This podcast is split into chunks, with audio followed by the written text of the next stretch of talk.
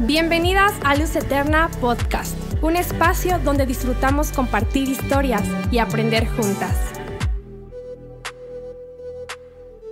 Bienvenidas a Luz Eterna Podcast. Mi nombre es Norma de Escobedo. Yo soy Mario. Y tenemos dos invitadas increíbles, así es que se presentan, chicas. Hola desde España, qué gusto estar aquí. Mi nombre es Marta. Hola, muy buenas a todas. Mi nombre es Carolina. Bienvenidas, Carol, Marta. Son increíbles. De veras, estamos cerca aquí hablando todos juntos y que podamos hablar este tema. El episodio 16 que vamos a hablar va a ser un tema muy increíble, María, así es que y fuerte. Necesitamos hablar acerca, hablemos del acoso y el abuso hacia la mujer.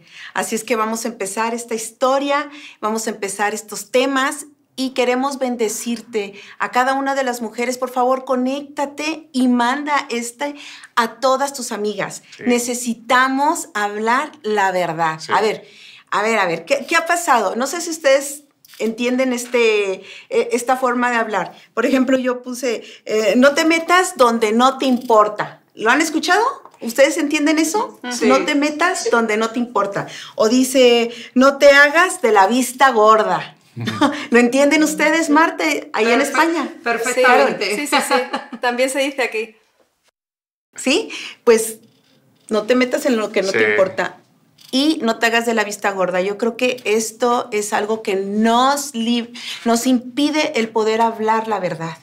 El que no hablemos, el que sepultemos las cosas que tienen por años y que nos han descubierto no podemos vivir así. Así es que no nos hagamos de la vista gorda. Vamos a hablar, vamos a hablar este tema de acerca del acoso y del abuso hacia la mujer. Y bueno, ¿qué opinas, Mario, con esto?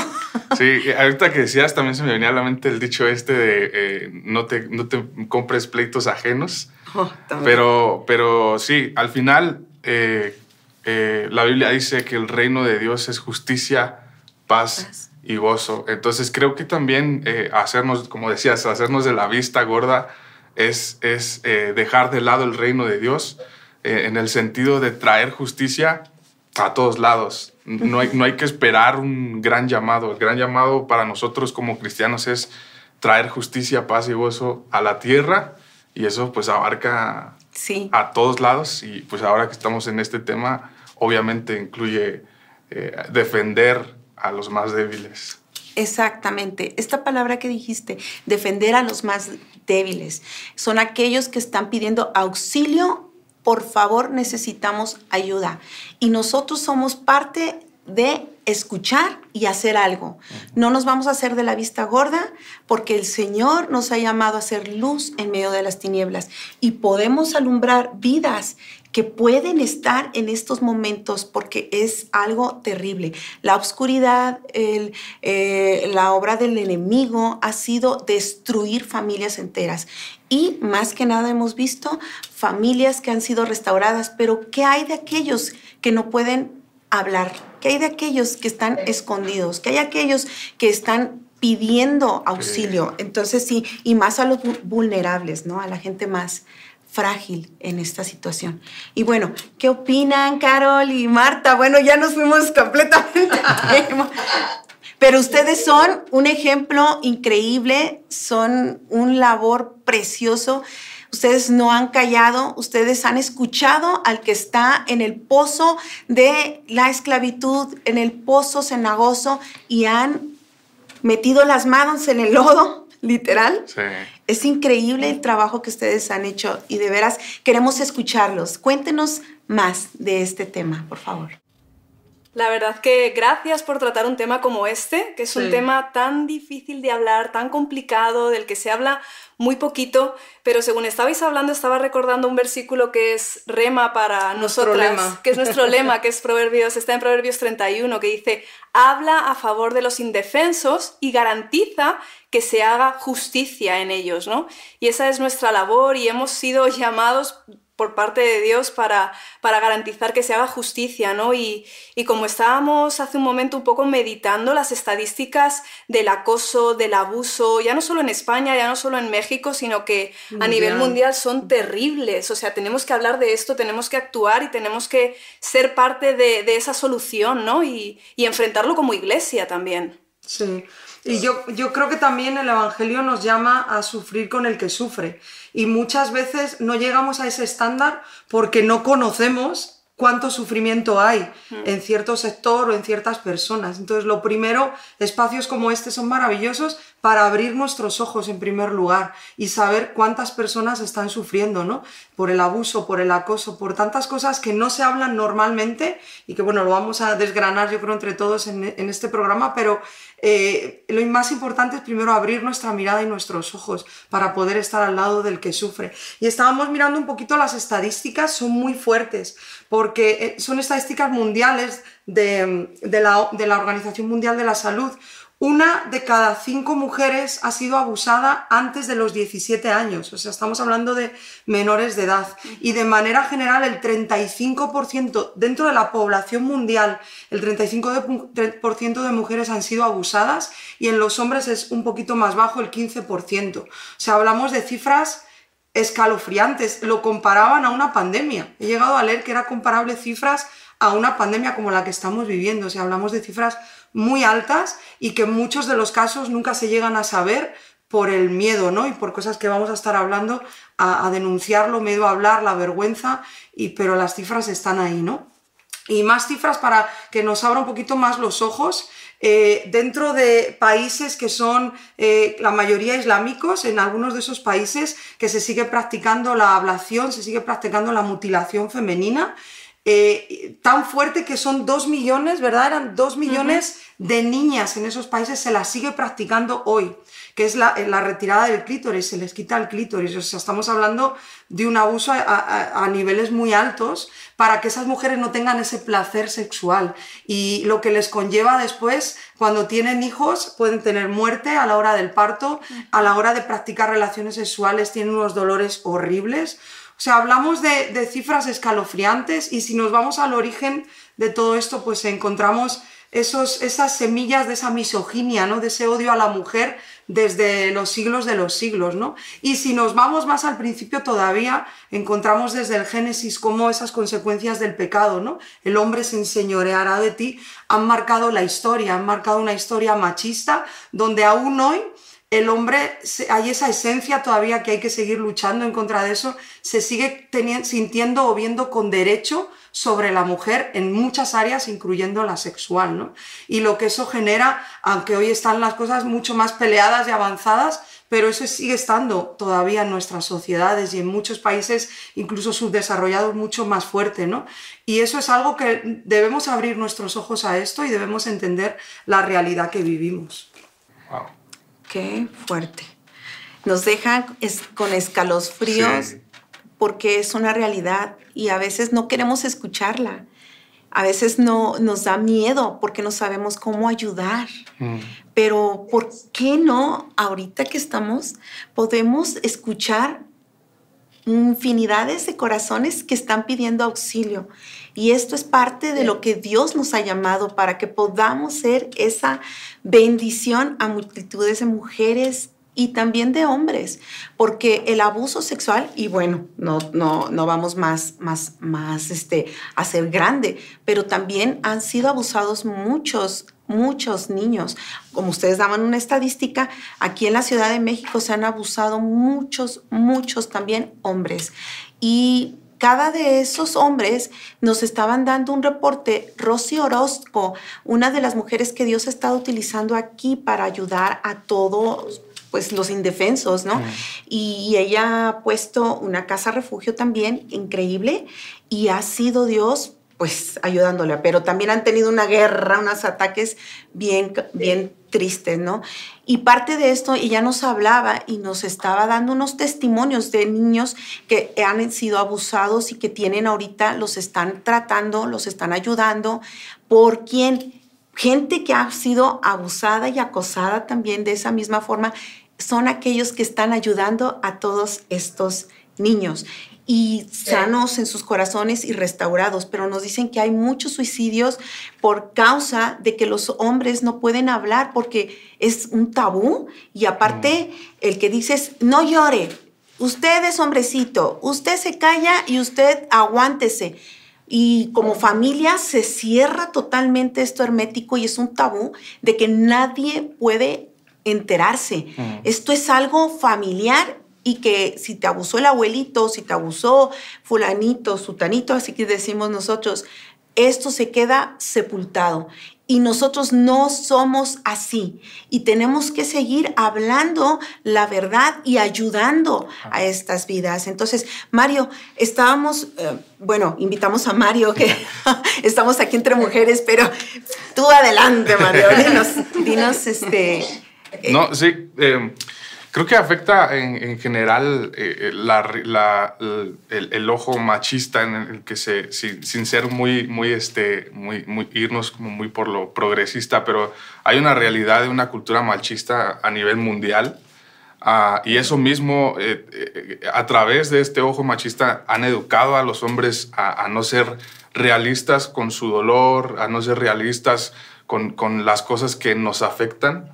Y, al final esto provoca eh, muchas cosas, provoca, incluso puede provocar un rencor que te puede llevar a hacer un ciclo de, abusado a ser un abusador a causa de no sanar eh, genuinamente un dolor profundo, porque es un dolor profundo. Entonces, eh, el, dejar asuntos pendientes, cuentas que, quedan ahí, raíces de amargura, y, y no tener la confianza, la posibilidad de, de abrir tu corazón eh, a, la realidad, de decir, fui abusado, eh, fui, fui, eh, fui violentado en mi integridad, provoca que, que, en un sentido más adelante, inclusive puedes llegar a, tu ser alguien que abusa y que violenta a otras personas a causa de un asunto que no fue sanado en el corazón. Y por causa de que no hay una educación emocional para abrazar a, los abusados. Y, creo que ese es el primer punto en donde se tiene que empezar, a, educar a que todas las emociones son válidas y algunas hay que redirigirlas y otras simplemente abrazarlas, curarlas y seguir adelante. Creo, creo yo que parte fundamental es la educación emocional, a lo mejor de externos, para primero poder, o sea, es que ayudar a alguien y sin saber cómo ayudarlo, a lo mejor a veces también hasta perjudicas la, realidad de la otra persona. Entonces... Es que yo creo, si me permites, hay dos cosas a estudiar cuando se habla de esto. Una es el perfil de la víctima y otra es el perfil del acosador o del abusador, ¿no? Y en lo que tú dices es muy interesante porque eh, ambas, o sea, la falta de educación en ciertas áreas emocionales, identidad, eh, enojo contenido por circunstancias de niño, ambas son, eh, hacen propenso tanto al abusador a desarrollar ese perfil como a la víctima. También en, esos roles ¿no? que hablamos de machismo, que están tan adheridos y que poquito a poco nos los vamos quitando en las sociedades, pero están tan adheridos que aun las víctimas, porque hablamos de víctimas casi siempre como mujeres, aunque es verdad que hay hombres, pero el porcentaje es mucho más alto, pero el, rol de víctima también incluye pensamientos machistas. O sea, yo tengo el rol de estar por debajo y estar a lo que el hombre dice, ¿no? A lo que él quiera, a lo que él diga, y eso genera también a veces, cuando no hay una madurez emocional, esa dependencia del varón, esa dependencia de esa figura, de esa pareja incluso, porque el abuso también puede suceder dentro del marco de, noviazgo, de pareja, de matrimonio. Entonces, ambos perfiles es importante estas partes. Y nosotras hemos estado buscando algunos términos que es muy importante aclarar porque la terminología aquí, aunque en cada país o cada nación se maneja a lo mejor la legislación de una manera diferente, mm. pero la terminología es muy importante a la hora de definir la, víctima, el acosador y qué es realmente de lo que estamos hablando, ¿no? Entonces, bueno, sí. Sí, realmente todo está muy, muy, muy relacionado, porque hay varias cosas que son súper importantes de entender. Por un lado, eh, es el tema de la agresividad. La agresividad es algo innato que tenemos, es una emoción que Dios ha puesto en cada uno de nosotros y de nosotras y es algo inevitable, es un mecanismo de defensa. O sea, todos de manera innata, incluso los animales de manera instintiva, tienen el instinto de la agresividad. Pero es muy diferente lo que es el concepto de violencia. La violencia no es biológica, la violencia es algo que hemos aprendido y es algo que sí se puede evitar. Es decir, el acosador o la víctima, porque como estábamos hablando, ¿no? El que ha sido herido hiere, puede desaprender y puede evitar esa violencia. Porque la violencia es algo que viene adherido a la cultura que tú has vivido, el entorno familiar, las circunstancias que tú has estado manejando y ahí no el desarrollo del tema que estamos tratando hoy, que, es tan fuerte, que es el tema de la violencia sexual, que es el tema del acoso, que es el tema del abuso, que es el tema de, de la agresión, ¿no? Y entonces es muy importante que tengamos en cuenta todo esto, ¿no? Que de alguna manera la agresividad es una emoción que Dios ha puesto, es un mecanismo de defensa, pero la violencia no. Es instintivo, ¿no? Digamos. Pero la violencia no. La violencia es evitable, es algo cultural, es algo que, que puedes desaprender, ¿no? Es el tema de la violencia. Y, y, en sí la agresión, ¿no? Que la agresión pretende herir física y psicológicamente a alguien. En la legislación, por lo menos de, de España, eh, es sin consentimiento, eh, por supuesto, y usa la fuerza. Es decir, y va a haber un acceso carnal, como por ejemplo es la penetración. Eso sería una agresión. Y el abuso no usa la fuerza, y es lo que estábamos hablando de los pactos, del secreto, de la manipulación. Eh, empieza con los niños, con las niñas mediante el juego. Y, y al final el consentimiento no es válido ni siquiera, no, porque es menor en este caso y aunque fuera mayor es sin consentimiento y puede o no tener acceso carnal, que de ahí muchas veces pensamos, no, si no ha habido penetración, no es un abuso, no es tan importante, ¿no? Este tipo de cosas. Y el acoso en sí, que es algo que a día de hoy se sigue viendo muchísimo, que se da más en el ámbito laboral, en el ámbito docente, eh, cuando se prestan servicios. Claro, y eso hoy estamos ante un panorama que se amplía mucho en lo que es el abuso y el acoso. Ya no estamos hablando solamente del acto sexual con penetración, sino que estamos hablando que el acoso es verbal también. Sí, eh, insinuaciones, palabras obscenas, insinuaciones, manipulación de tipo sexual. O sea, se amplía mucho el concepto. Y, y, ambas maneras trae un trauma, trae, un, trae una herida. Entonces no, no podemos centrarnos solo en el acoso o en el abuso, con acto físico, ¿no? De penetración. Claro. Y ahí es muy importante rescatar lo que estabais hablando, Norma, Mario, el, tema de la vergüenza, el tema del secreto, el tema de los pactos familiares, ¿no? Esto no se va a hablar, esto nunca ha pasado, ¿no?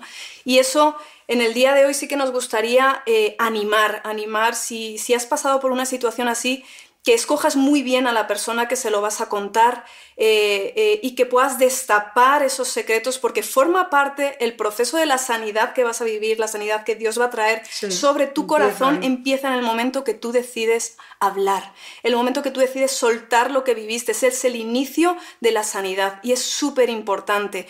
Mm, no creas que no hay un trauma en tu corazón porque lo niegas, porque lo escondes, porque eso no pasó. Muchas veces incluso el propio trauma nos hace olvidarlo pero en un momento dado el Espíritu Santo te lo recuerda. Eso forma parte del inicio de la, restauración, es como el tapón que va a permitir que salga todo ese dolor y todo, todo lo que el enemigo ha tratado de, hacer para matarte. Al final es un propósito de muerte sobre, sobre nosotras.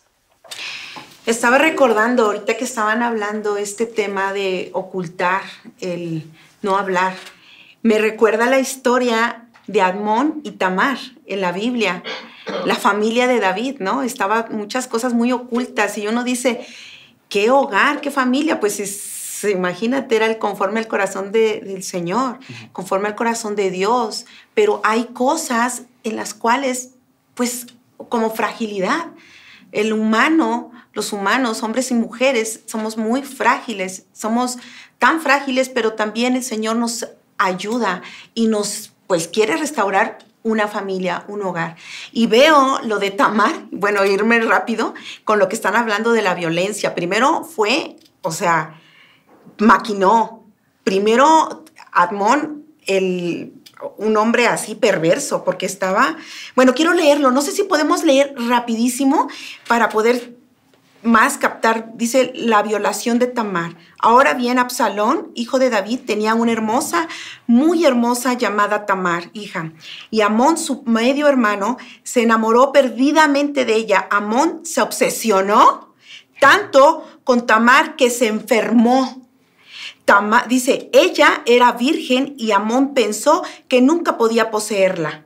Pero Amón tenía un amigo, que hablamos Habla con alguien, ¿no? Pero este habló con alguien igual. Pero Amón tenía un amigo muy astuto, su primo Jonadab, quien era hijo de Simea, hermano de David, familia. Cierto día, Jonadab le dijo a Amón, ¿cuál es tu problema? Porque debe el hijo de un rey verse tan abatido tras día. Entonces Amán dice Admón, perdón, le dijo, estoy enamorada de Tamar, hermana de mi hermano Absalón. Bien, dijo Jonadab, te diré lo que tienes que hacer. Vuelve a la cama y finge que estás enfermo. Cuando tu padre venga a verte, pídele que, que, le permita a Tamar venir y prepararte de comer. Dile que te hará sentir mejor y que ella preparará los alimentos en tu presencia y te dará de comer con sus propias manos. Qué tremendo y terrible, ¿verdad? Pues sucede, este abusa con violencia y ella estuvo diciendo no lo hagas porque vas a ser un hombre perverso en Israel. Entonces, ¿qué vemos aquí? El rey David se entera, se enoja y no hace nada. Absalón, el hermano de Tamar, lo único dice que no hizo ni, ni, ni para bien ni para mal. No habló y él tomó venganza. Entonces, son muchas cosas en las cuales tenemos que hablarlo, tenemos que pedirle al Espíritu Santo que ayude en medio de esto para sanar las vidas y los corazones. Ahora, tenemos familias en la iglesia, en la congregación, que pues no nos vamos, ¿verdad, Marta? O sea, hemos escuchado a las mismas familias que han sido abusadas, heridas, y la iglesia es como un hospital sanando, vendando las heridas, y eso es algo hermoso, que podamos escuchar y decir, vamos a fondo, no nos vamos a quedar callados y vamos a hacer algo, vamos a ayudarles. Y esto es lo que está pidiendo y, esto es lo que necesita la iglesia, ser luz en medio de estas tinieblas, ¿no? Y hablar. Mm. Y reprender las obras de Satanás. Sí, yo sé que esto es una maquinación del enemigo, pero nosotros ahora tenemos que ser útiles. Una iglesia útil es una iglesia que va a poder servir, ayudar y transformar las vidas y los corazones y que puedas hablarlo, háblalo, no te lo calles. Este, amiga que tú estás escuchando y si tienes más gente que tú ya has visto, oído y te lo estás callando, porque muchas historias hemos escuchado de gente así que está, ay, auxilio, y la gente ve y no hace nada. Mm. No podemos callar, Mario y Carol y Marta. Ustedes son impresionantes, de veras, y han hecho un labor tan bonito y quiero que nos cuenten de estas historias de mujeres que han sido rescatadas y que, ¿qué ha pasado en sus mm. vidas? Cuéntenos. Bueno, en realidad hace, pues cuando nació la iglesia, ¿no? El Señor puso en, en nuestro corazón ser esas manos, ¿no? Y, traer esa justicia de parte de Dios al corazón que está herido, ¿no? Que está quebrantado. Y así nació también un poco el ministerio.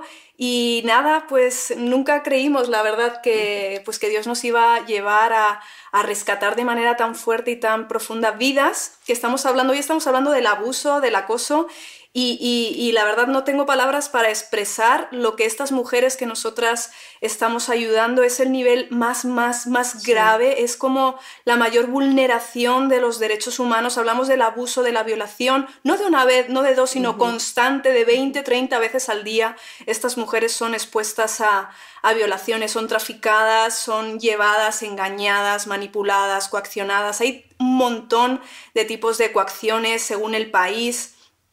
Y, la, iglesia y nosotros somos esas manos, somos esa herramienta que Dios quiere usar para sanar y para traer verdadera libertad, ¿no? Y cuando estamos en ese lugar es cuando realmente estamos impactando y tenemos tantos testimonios de cómo, cómo Dios nos lleva a rescatar esas vidas y no hay palabras para expresar porque pues la verdad no es fácil, no es un ministerio, uno lo escucha y dice, wow, que sí, sí, es un ministerio maravilloso, pero cuando uno se mete en la oscuridad también tiene que luchar ¿no? con, con esa oscuridad, pero cuando ves la obra tan maravillosa, como Dios puede sanar una vida, de, la, de, un completo infierno, de una completa oscuridad, y Dios empieza a traer luz, y Dios empieza a sanar área por área. O sea, hablamos de, de vidas completamente rotas y destruidas que Dios restaura no solo con un fin de que la persona queda sana, sino que el objetivo del Señor es que se conviertan en discípulas, en mujeres que van a ser sanidad para otras, en mujeres que ellas mismas puedan rescatar y que puedan liberar. Estamos entrando en, las calles, en las zonas de prostitución, en club, pisos clandestinos, y en esos lugares hay tantas vidas que están clamando y que están siendo abusadas constantemente.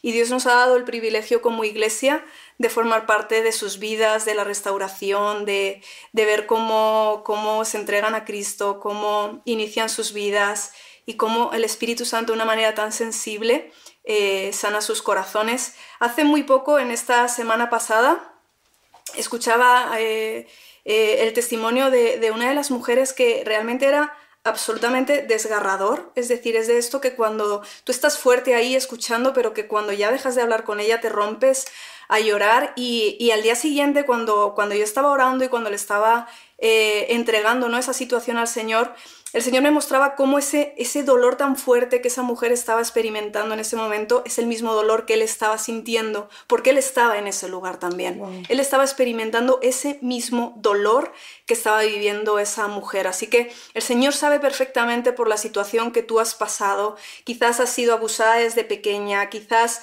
has sido violentada por tu esposo, quizás te has visto forzada a hacer ciertas prácticas con tu esposo. Es decir, hay tantas formas de abuso, hay tantas formas de coacción, de manipulación, pero quiero decirte que el Señor estaba sufriendo contigo y que no es el corazón del Señor que pases por ese sufrimiento, es la raíz es el, el pecado tan profundo de perversión que es un espíritu de muerte muy grande que el enemigo quiere eh, atacar, ¿no? Y como leía Marta desde el Génesis, ¿no? Hay una maldición, pero el Señor tiene en su corazón sanarte. Y lo que decía Norma es tan importante, habla. Saca a la luz lo que, lo que has vivido o lo que estás viviendo. No, no te quedes, no lo escondas, porque eh, Dios quiere sanarlo y Dios está contigo y Dios quiere traer toda esa luz y quizás tú misma podrás ayudar a otras mujeres mm. que han vivido esa misma situación. Sí. Para mí una de las, de las experiencias más fuertes que hemos tenido y como iglesia y de manera individual es ver el amor y la gracia de Dios derramada sobre esas chicas. Es tan brutal cuando el toque de Dios sobre sus vidas, cómo Dios las atrae, eh, la sanidad, cómo Dios las, las cambia su vestido, ¿no? Eh, literalmente en lo espiritual, ¿no? Y, y, es una de las experiencias más brutales ¿no? que tenemos y estamos agradecidos al Señor por eso. Y también ha sido muy fuerte ver a lo largo de estos años mujeres que han vuelto, han pasado su proceso de restauración y después han vuelto con su agresor, con la persona que a veces incluso eran sus parejas, ¿no? sus novios, que los las han traído a este país, las, eh, son los, los propios... Loverboy, se llama. El, Carol sabe mucho más términos que yo, y han vuelto con ellos, o sea, la codependencia que se genera en el corazón de una mujer cuando no hay una, un valor, cuando no hay un amor propio, cuando no hay eh, una sanidad en las emociones y el abusador sabe eso y conoce de esa debilidad. Son perfiles ¿no? que ellos conocen también. Y hemos visto cómo después de haber sido rescatadas, sanadas, han vuelto. Y ahí es cuando te tiras de los pelos y dices, pero ¿cómo puede ser? ¿no? Pero te abre los ojos a una realidad que no solo en el caso más extremo como es la trata, ¿no? que es, para mí es el abuso más extremo que hay, sino en los abusos y acosos que estamos hablando, en un área laboral, en un área de con tu pareja, cómo eso puede surgir y es muy fuerte, ¿no?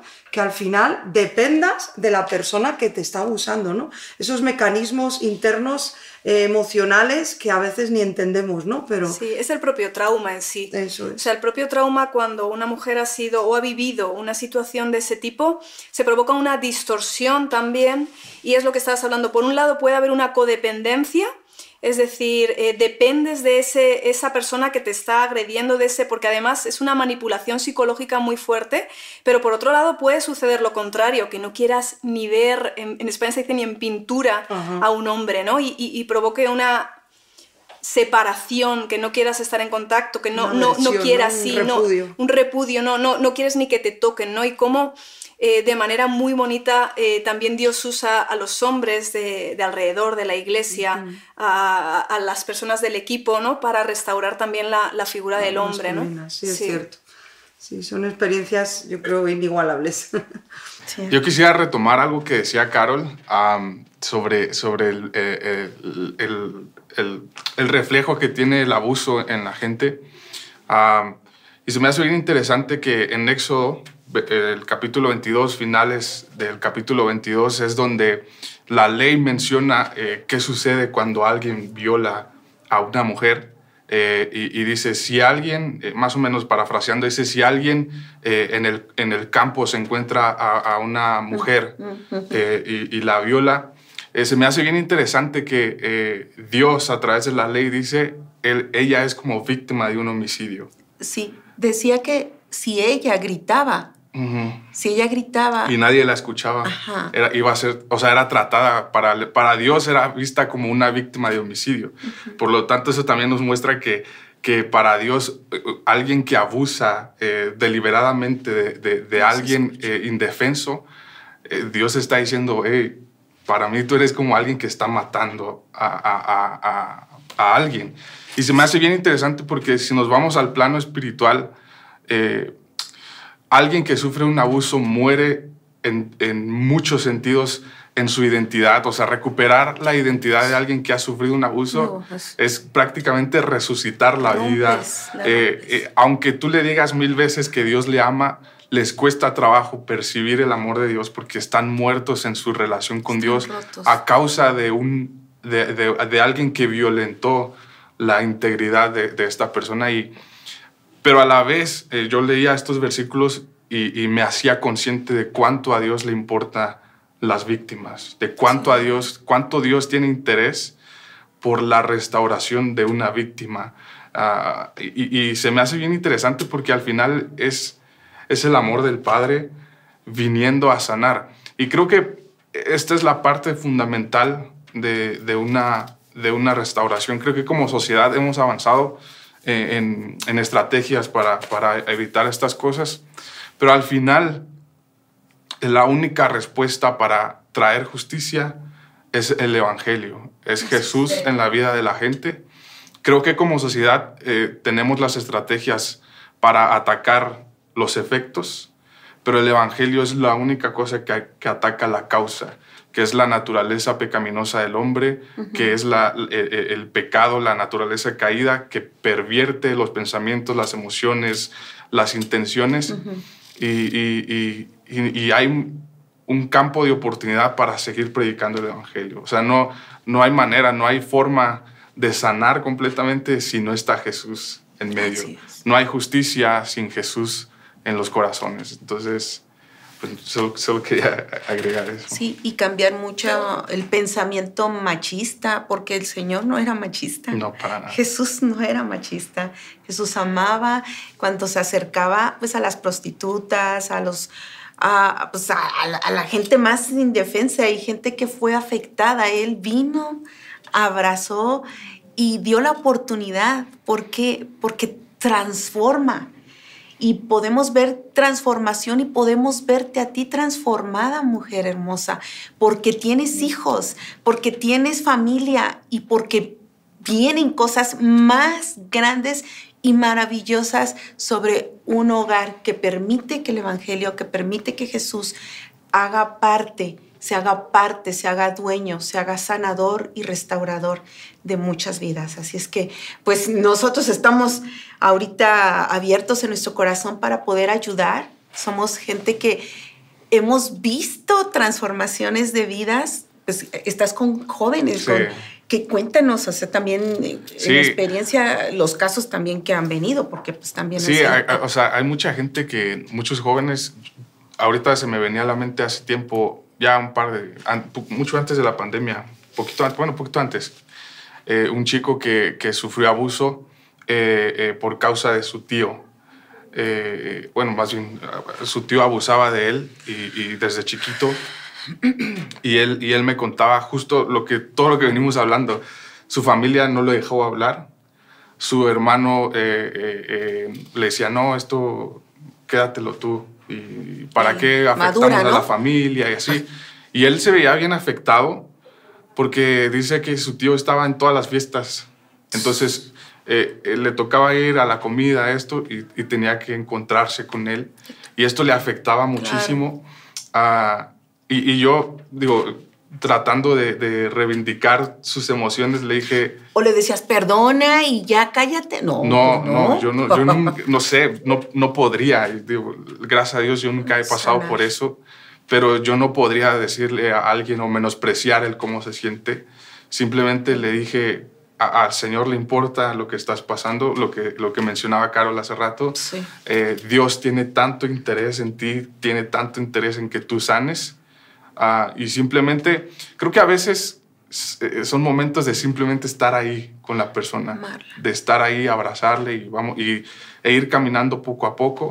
Y, yo le decía, pídele al Señor que te dé el ánimo de perdonarle, pero si aún estás como, deja que el Señor trabaje primero en ti y después tomas decisiones, porque se me hace un tema tan difícil el, pues el, poder tratar con alguien en esta naturaleza. Siento que es de los temas más difíciles que hay. Sí, solamente Dios nos puede ayudar y que se revele al corazón, porque no podemos exigir. No podemos exigir y tenemos que esperar al tiempo y el Señor hará, porque Él lo ha hecho mm. y restaura. Entonces, pues, a ver, Marta, ¿nos ibas a comentar? A mí, me gusta mucho recordar, eh, porque a veces nos olvidamos que parte del ministerio de Jesús era sanar a los quebrantados de corazón. Él mismo lo recuerda, ¿no? Cuando entra a la sinagoga, lee el, pasaje de Isaías y dice, aquí se ha cumplido, ¿no? Las escrituras. Y parte de ese ministerio de Jesús, entre todo lo que Él viene a hacer y hace en nuestras vidas, es sanar a los quebrantados de corazón. Y pocas cosas quiebran más tu corazón que el abuso. En, todas sus formas, ¿no? Pero en este caso lo que estamos hablando del abuso sexual. Pocas cosas quiebran más el corazón de una persona. Entonces, no nos olvidemos que el ministerio de Jesús también sana nuestros corazones, sana los corazones rotos, los recompone. Ahora, es verdad que en ciertos casos eh, el Evangelio, como decíais ahora vosotros y como decía Mario, pues claro que es lo único, ¿no? Que arranca la raíz, que trae una sanidad completa, pero en ciertos casos es necesario también una ayuda externa, una ayuda de algún terapeuta. ¿Por qué? No porque el terapeuta vaya a sanar, eso solo lo hace Cristo y el Evangelio en nosotros, sino porque eh, el dolor y el trauma generan en nosotros ciertos patrones de conducta más cuando ha sido desde chiquititos, ¿no? Como decía antes Carol, la negación, encierro ese asunto, pero ese dolor está ahí y aunque lo esté negando, a veces eh, eh, las víctimas eh, trabajan una disociación, ¿no? De por un lado lo que pienso, por un lado lo que siento y viven una realidad paralela. Entonces, ese dolor y ese trauma genera esos patrones erróneos en los que ese dolor va a contaminar todo lo que veo, cómo me veo, cómo veo a otros, mis patrones de conducta, mis patrones de pensamiento. Y ahí sí es necesario en ocasiones una ayuda externa que nos reubique ¿no? en, en, patrones de conducta sanos, correctos, santos, en patrones de pensamiento. O sea, lo que hace el Evangelio no, no lo puede hacer nadie más, solo Jesús. Pero esa ayuda externa, cuando son cosas muy traumáticas, sí ayuda a reconducir, ¿no? A, que mis hábitos, mis patrones que se guiaron por el dolor, ahora tengo que adquirir unos patrones nuevos, ¿no? Y pues un terapeuta nos ayuda, ¿no? En ubicar todo eso. No sé si ayuda este Sí, sí, sí, porque como hablábamos de Ama, este, um, ay, Admon, que estaba enfermo, obsesionado, o sea, estaba ese hombre estaba... De hecho, fíjate ahora que compartías de Amón, porque yo también me lo he leído esta semana, ese texto, para prepararme para esto. Muy bueno el ejemplo. Eso yo creo que lo hemos leído todos, ¿no? Ese pasaje. Pero es, se me hace súper curioso porque es súper actual. Porque el patrón que tiene Amón, incluso casi como víctima, Tamar cae en eso, porque Amón dice todo el rato, estoy enamorado, la amo muchísimo, habla de amor, y el patrón es que se confunde el amor con la lujuria. Cuando hay abuso, tanto el abusador como la víctima en ocasiones también confunden ese, o sea, Amón tenía clarísimo que la amaba y no era amor, era pura lujuria, porque cuando tiene la relación sexual, cuando la viola, la echa del cuarto, o sea, de una manera tan fea, la echa, coge a los hombres porque ella no se quiere ir por la vergüenza y coge a los que estaban, a los sirvientes, sacarla de aquí, con un repudio, con un rechazo, lo que nos da la muestra que realmente era, era algo carnal, era lujuria. Entonces, muchas veces tanto el abusador como la víctima es engañada, no, no, es que te amo, es que lo que siento es amor y es engañada y seducida y manipulada para creer eso, pero no lo es, ¿no? O sea, ese texto para mí es tan actual hoy, no es un cuadro de, de patrones hoy porque, pues, cómo se queda luego la víctima, ¿no, Tamar? Dolida, quebrada, quebrantada y, bueno, pues, pues todo lo que vemos después, que huye a casa de Asalón y todo lo que desencadena, ¿no? Ese incidente de, hasta de muerte. Muerte, división, padres, hijos, enemistades. O sea, se crea una destrucción. Y lo que debemos de, hacer es hablar. Si hay circunstancias que están teniendo de pues, deseos desenfrenados y cosas así, tenemos que hablarlo. O sea, y con gente de acuerdo, a, de veras que corre con pastores, corre con gente que ama a Dios, que te va a dar un consejo sabio y que va a orar por ti, ¿no? Entonces, eso es, y también pues un psicólogo y todo lo que, gente preparada que te puede ayudar, eso, eso es muy bueno, muy bueno, pero pues tenemos herramientas nosotros y podemos ayudarles y, que puedan ser restauradas las vidas y las familias. Entonces, hay mucha vulnerabilidad y toman a gente muy frágil, chiquitos, inocentes, gente que te dicen con necesidad de dinero también, porque les dicen, te vamos a dar un trabajazo, te va, o sea, los cautivan, ganan sus confianza, ¿verdad? Ustedes que han escuchado mucho esto, muchos, muchas veces en muchas de estas historias, ¿no? Los cautivan, los amenazan, les dicen te vamos a robar, vamos a, vamos a meter a la cárcel a tu papá, a tu mamá, y, y pues eso ¿qué hacen, pues con el miedo hacen todo. Y que las llegan a cumplir a veces esas amenazas, ¿verdad? Nos ha tocado casos. Sí, bueno, nosotros hemos tenido, tuvimos un caso muy fuerte. Una de las amenazas es si tú hablas, eh, yo voy a matar a tu familia. Y ella no se quedó con esa coacción, con ese miedo, habló, eh, lo denunció, ella declaró y meses después llegaron las fotos de su padre muerto. Mm. Y eso fue un choque fuertísimo, la verdad. Ella, ella sufrió mucho. Gracias a Dios hoy ya está restaurada, eh, está escondida en otro país, ha restaurado su familia, pero sí que es verdad que eh, fue muy fuerte, ¿no? Y que no debemos juzgar tampoco, ¿no? Cuando, cuando alguien tiene miedo, ¿no? A denunciarlo delante de la policía, hay que acompañar, hay que estar, hay que apoyar porque, pues, hay que tener mucho cuidado también, sobre todo estamos hablando del nivel más alto, es la trata de personas, ¿no? Es el, son mafias, ¿no? Eh, y eso es muy importante también, simplemente acompañar y estar en ese proceso eh, y respetar el tiempo de, cada persona. Pero lo de hablar es muy importante. Y un poco retomando, retomando Norma, Mario, algo que, decía Mario en, el inicio, eh, la importancia de la educación, porque muchas veces hablamos ¿no? del problema y sí habla y, claro, lo tenemos que hacer porque el problema lo tenemos encima de la mesa, porque esto lleva años y años y años sucediendo, pero qué importante es que empecemos a trabajar más en el área de la prevención, en el área de la educación, en que nosotras mismas, incluso como madres, cambiemos algunos patrones, cambiemos alguna mentalidad, salgamos de ese concepto, de ese rol, de ese machismo, eduquemos a, nuestros hijos en una línea de, de valores igualitarios y sobre todo eh, trabajar el tema de la prevención. Incluso ahora estamos hablando del abuso, estamos hablando del acoso, pero tras la pandemia, y aunque ya estaba sucediendo, eh, ha aumentado de una manera absolutamente impresionante lo que son, es la violencia sexual en línea. O sea, eso está sucediendo a día de hoy, eso tenemos que hablarlo.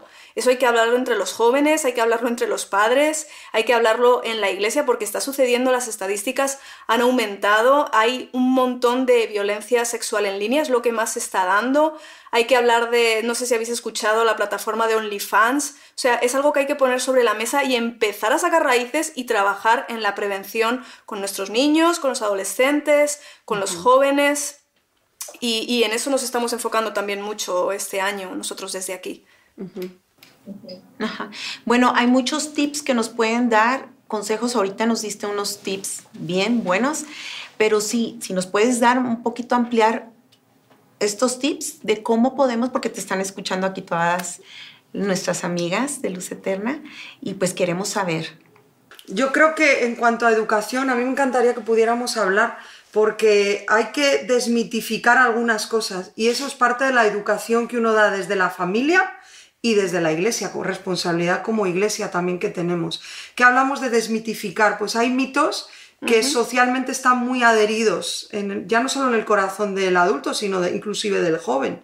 Y me encantaría que pudiéramos citar algunos, porque creo que en, en los hogares hay que hablar de esto desde que nuestros niños son pequeños, también según la edad, ¿no? No les vas a hablar de un concepto sexual de muy chiquitito, pero se puede adaptar el mensaje incluso cuando son pequeños para prevenir. O sea, mm, eh, entendemos que un niño chiquitito que ya va al colegio, a la escuela, con 5 o 6 años, se enfrenta a un mundo donde puede encontrarse en un momento dado con un abusador. Entonces hay que educar en términos entendibles y adaptados a cada edad, pero hay que traer una educación sexual también en nuestros hijos, desmitificando ciertas mentiras que, pueden estar en el corazón también de nuestros jóvenes, ¿no? Y eh, en este caso, pues a lo mejor más vulnerables mujeres, pero encuentro que no, porque también chicos pues están eh, expuestos ¿no? a que pueda pasar algo. Entonces me encantaría que pudieras hablar de eso. Alguno de, de, los mitos que hay y qué importante es porque si no rompemos esos mitos o nosotras mismas no nos damos cuenta de que es una creencia errónea, no voy a poder cambiar el, patrón ¿no? de, conducta eh, en mis hijos. Entonces, alguno de los mitos, por ejemplo, es eh, el abuso solo es grave cuando hay fuerza o penetración es importante que sepamos que el abuso va mucho más allá, que hay un abuso psicológico, es decir, no tiene que llegar a haber penetración para que alguien eh, sea abusado, y eso, eso es un mito. Y hoy en día nuestros jóvenes, eh, con, pues, con Internet, con los chats, con WhatsApp, sufren también abuso desde, ese, desde esa plataforma. Y, y como está mitificado que la, el abuso solamente es con contacto físico o penetración, pues en sus mentes no lo tienen registrado como un abuso y al final eso genera también un trauma y genera una herida, ¿no? Entonces, ¿eso quién lo educa? ¿Quién lo enseña? Sí, es verdad que en, la sociedad, en las escuelas a veces dan cursos, pero no queremos que ellos enseñen eh, con sus principios a nuestros hijos, ¿no? Entonces eso, la educación desde el hogar y desde las iglesias es importantísima. Sí, y a veces creemos, otro mito es que los agresores son desconocidos o depravados sexualmente. Tenemos la idea de que un agresor es un depravado sexual y es alguien que no conocemos. Pero todas las estadísticas y la triste realidad es que normalmente es alguien cercano, es alguien en que confías, es alguien del entorno familiar. Y entonces ahí eh, como madres, como padres, es súper importante que no dejemos a nuestros hijos con cualquier persona, con cualquier familiar. Y eso tiene que ser, o sea, tiene que ser como algo que, que arda en nuestro corazón, porque sucede en los entornos más cercanos y con quien más confías. Porque nunca, nunca confiamos a nuestros hijos al que consideramos que es un depravado sexual. Se lo vamos a confiar al primo, al tío. Y las estadísticas de América Latina es, son terribles en cuanto al abuso. Sí, eso es. Y, otro mito es mujer, en este caso, es como marido, como es mi marido, me puede hacer lo que él quiera. O sea, yo tengo que estar eh, a lo que él quiera, como él quiera, si él quiere tener eh, relaciones y yo no quiero. O sea, es un tema muy importante. Eh, no, no, no porque seas esposa de tu marido, ¿no? Él puede hacer lo que quiera, cuando quiera, como quiera, cualquier tipo de práctica que tú no consideres, que tú no quieras, eso también es abuso, aunque sea tu marido, ¿no? Y es muy importante tenerlo en cuenta. Y, otro tema es, por ejemplo... En el acoso laboral. En el acoso laboral. Que, por cierto, el acoso laboral no se penalizó hasta finales del siglo XX. O sea, esto es aquí al lado. Estamos hablando que hace 60 años, que eso es aquí al lado, una mujer era abusada por su jefe y si acaso se atrevía a denunciar o a decir algo, la avergonzada era ella. Porque, bueno, es que vienes muy provocativa, es que te estás insinuando. O sea, estamos hablando de, aquí, de hace poquitos años que era imposible considerar el abuso de autoridad en lo sexual dentro del área laboral. Hoy en día en la mayoría de los países está penado, pero súper difícil de probar. Súper difícil de, probar y ganar un juicio. En Rusia, desde hace, hace, 20, años, en Rusia estaba permitido que tú, si tú eras la secretaria, tu jefe dentro de tu trabajo, también te podía exigir que tuvieras relaciones sexuales con él. O sea, imagínate, hablamos de hace nada. Entonces, claro, toda esa estela, toda esa esencia aún queda, ¿no? Y aunque hoy la, la ley lo pena, pero, pero pues es mucha la vergüenza de las víctimas, ¿no? En eso. Entonces, eso sería otro mito, ¿no? Sí, el mito es, es mi culpa si alguien en mi trabajo me acosa o me dice cosas obscenas. Yo, yo lo he provocado por cómo yo soy, por cómo yo he visto, y al final ese sentimiento de culpa, que es por cómo yo soy, él puede decirme ese tipo de, de cosas obscenas. Y al final gana de nuevo el rol machista del hombre, ¿no? que pueda hacer uso de la mujer a su gusto, ¿no? A su antojo. Sí. O a veces, por ejemplo, tenemos el mito de eh, siempre va a haber resistencia o siempre va a haber un daño físico. Entonces tú de repente alguien te confiesa que ha sido abusado, pero ves que, pues, que sigue riendo, que sigue en su trabajo, que sigue una vida normal y empiezas quizás a dudar de que eso haya sucedido porque no ves el trauma de manera evidente que salga por sus poros, porque hay una fase psicológica de negación, de apartar el dolor para permitirnos seguir viviendo. Entonces eso, eso, es un mito también. No se ve, el, ser abusado no, no, lo ves en la vista, no lo ves en cómo actúas, es algo que se esconde, es algo que se niega, es algo que lo dejo ahí porque duele es un trauma, ¿no? Y, hay que arrancar eh, toda esa culpa, toda esa vergüenza para que como persona, como mujer, como, como hombre, puedas llegar a expresarlo. O sea, básicamente la prevención es hablar, sacar las cosas a la luz y desmitificar pues aquellas cosas erróneas, ¿no? Sí. Que están grabadas. Sí. Y este año, eh, además, estamos trabajando con México un proyecto de prevenir, de prevenir la trata y de prevenir las violencias sexuales en línea. Y está muy adaptado tanto a los adolescentes como a los jóvenes, adultos, profesores, liderazgo de la iglesia y para padres y madres. En función del perfil te va a llevar por un recorrido y es una web que se llama prevenirlatrata.com si entras, es totalmente gratuita, si entras desde México te va a reconducir con toda la legislación, todo lo, que es en México y si entras desde España te va a reconducir a la plataforma de, España y va a estar adaptado el contenido a las situaciones, a, las, a los problemas específicos que se está viviendo en, cada país. Así que una recomendación es que pases por esa web, prevenirlatrata.com, es, es gratuito, te inscribas, que los jóvenes se inscriban los adultos, si eres profesora, si eres profesor, si eres padre, madre, por ejemplo, a los padres y a las madres se les dan estrategias para darte cuenta si tu hija o tu hijo están viviendo alguna situación de abuso, si están en temas de pornografía,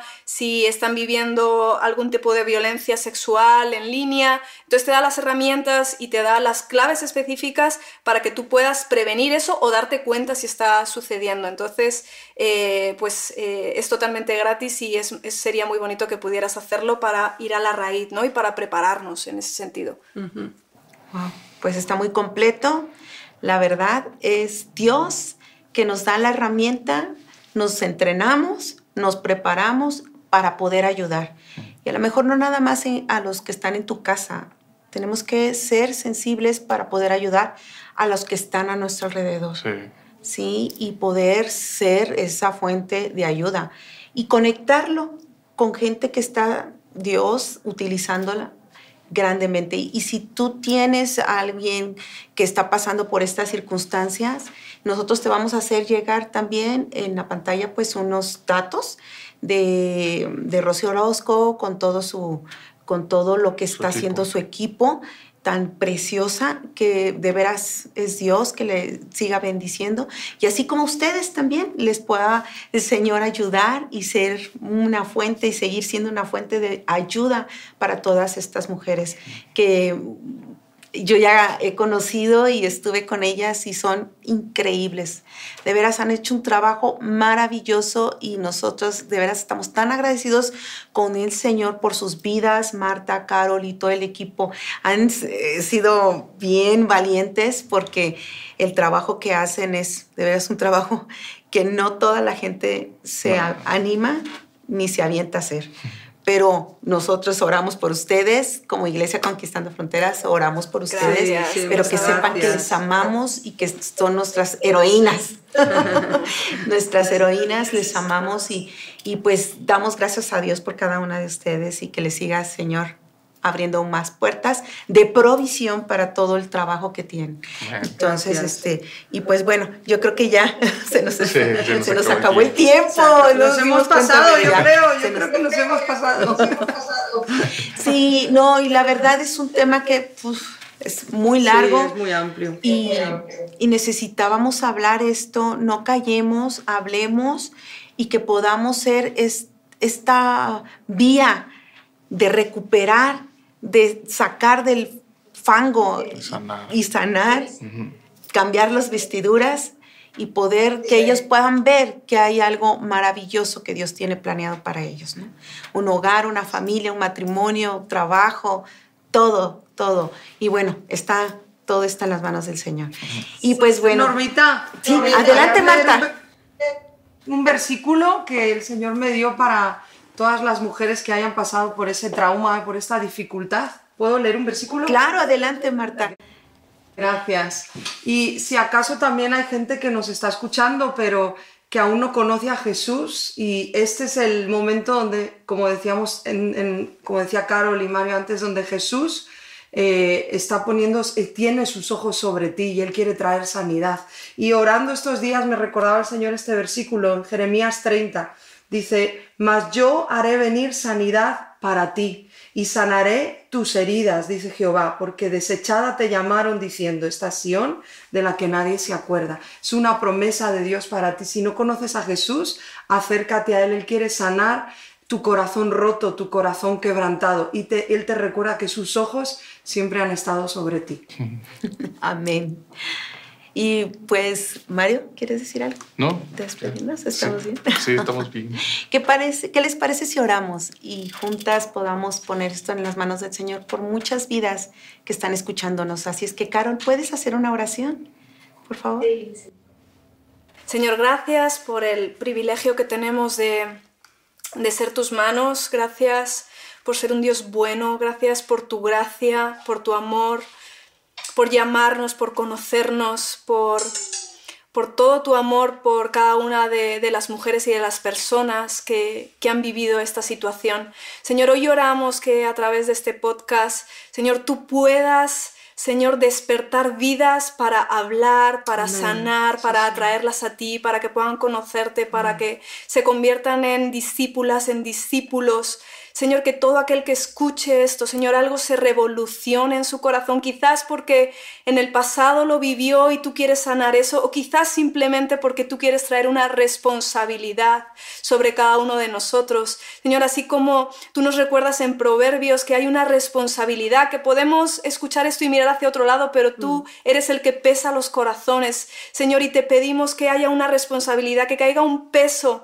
sobre todo aquel que ha escuchado para oponer sus manos o para sanar su corazón. Señor, que tu gracia, que tu presencia, Señor, llegue a cada hogar en este instante. Señor, que tu gracia sobrenatural, que tu amor, Señor, cale como una lluvia sobre cada corazón, trayendo libertad, trayendo sanidad, destapando mentiras, Señor. Oramos en el nombre de Jesús, reprendiendo al devorador, reprendiendo al que calla, al que trae pactos ocultos. Lo cancelamos en esta hora, cancelamos toda maldición de muerte sobre las vidas que están escuchando Mm. Señor, y oramos por una nueva revelación de tu presencia, de tu palabra, de tu libertad. Señor, que esto sea un tapón que, que se destapa para traer libertad y para traer sanidad. Bendecimos cada vida que en este instante está escuchando. Los cielos sean abiertos en su hogar, en su casa, en su familia, y haya una presencia que viene de lo alto para restaurar vidas y para traer un soplo de aliento y de nuevas fuerzas, Señor, para continuar en el camino. Señor, gracias por esta oportunidad. Señor, gracias por la Iglesia conquistando fronteras. La bendecimos, que todo lo que siembran sobre España les sea multiplicado. Señor, que haya un reverdecer en sus vidas. Señor, que haya una provisión económica, que haya una provisión espiritual en medio de toda la Iglesia, en medio del liderazgo, en medio de los pastores. Señor, los bendecimos desde España, en el nombre de Jesús. Amén. Amén. Amén. Amén. Muchísimas gracias, Marta, Carol. Son increíbles, les amamos, estamos muy contentos, Mario. Gracias también por estar aquí con nosotros. Y pues, amigas de Luz Eterna, pues síguete conectando. Vamos a tener muchas pláticas, muchos temas impresionantes. Este con el, eh, bueno, este episodio estuvo fuerte, la verdad, pero de mucha ayuda y de mucha bendición. Necesario es también. Es necesario. Y pues bueno, eh, en, en, esta temporada de distorsiones, porque el enemigo vino a distorsionar el a querer romper, pero el Señor vino a traer vida y vida en abundancia. Sí. Así es que, amigas de Luz Eterna, pues este, ya saben que compartimos historias y aprendemos. juntas y pues seguimos adelante. No te despegues, no te desconectes, ve todas nuestras transmisiones y compártelas, por favor. Que el Señor las bendiga, les amamos y estamos para servirles. Hasta pronto. Un abrazo. Un besito. Ay, Marta, Chao. Queremos mucho, sí. amamos. Amamos, gracias por todo.